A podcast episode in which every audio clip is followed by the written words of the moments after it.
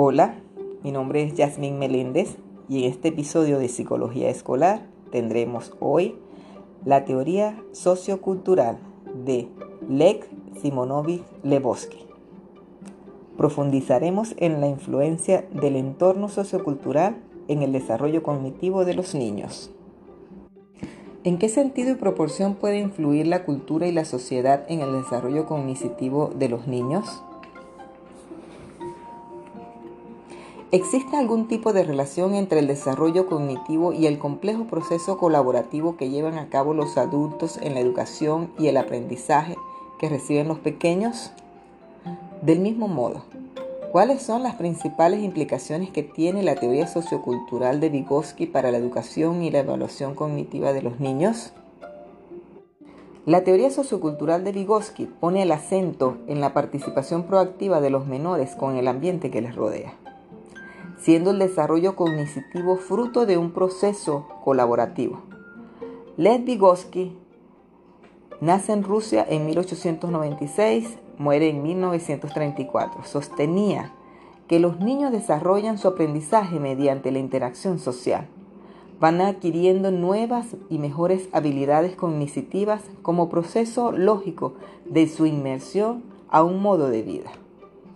Aquellas actividades que se realizan de forma compartida permiten a los niños interiorizar las estructuras de pensamientos y comportamentales de la sociedad que les rodea, apropiándose de ellas.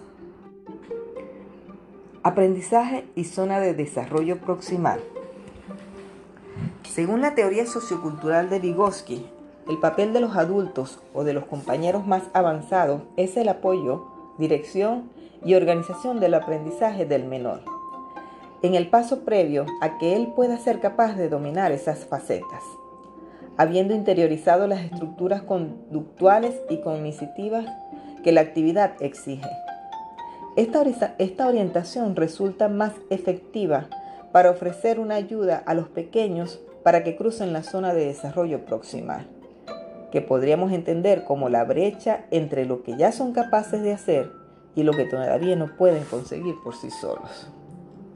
Los niños que se encuentran en la zona proximal para una tarea en concreto está cerca de lograr poder realizarla de forma autónoma, pero aún le falta algunas claves del pensamiento. No obstante, con el soporte y la orientación adecuada, sí son capaces de realizar la tarea exitosamente en la medida en que la colaboración, la supervisión y la responsabilidad del aprendizaje están cubiertas, el niño progresa adecuadamente en la formación y consolidación de sus nuevos conocimientos y aprendizajes. Metáfora del andamiaje. Son varios los seguidores de la teoría sociocultural de Vygotsky.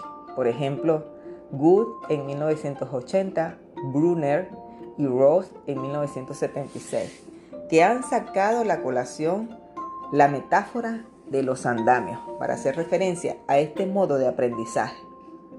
El andamiaje consiste en el apoyo temporal de los adultos, llámense estos maestros, padres, tutores, que proporcionan al pequeño con el objetivo de realizar una tarea hasta que el niño sea capaz de llevarla a cabo sin ayuda externa.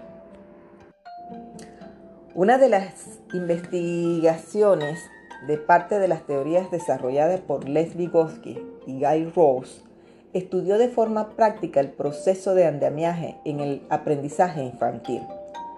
Instruyendo a los niños entre 3 y 5 años, Rose usaba múltiples recursos.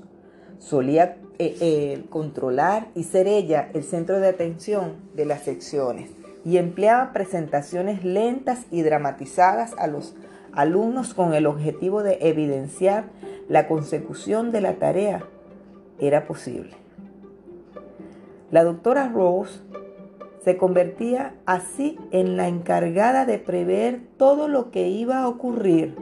Controlaba todas las partes de la tarea en la que trabajaban los críos en un grado de complejidad de magnitud proporcionado a las habilidades previas de cada uno. El modo en que presentaba las herramientas u objetivos era objeto de aprendizaje, permitía a los niños descubrir cómo resolver y realizar por sí mismos las tareas.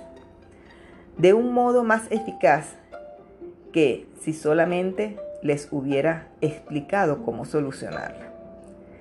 Es en sentido que la teoría sociocultural de Vygotsky señala la zona existente entre lo que las personas pueden comprender cuando se les muestra algo frente a ellas y lo que pueden generar en forma autónoma.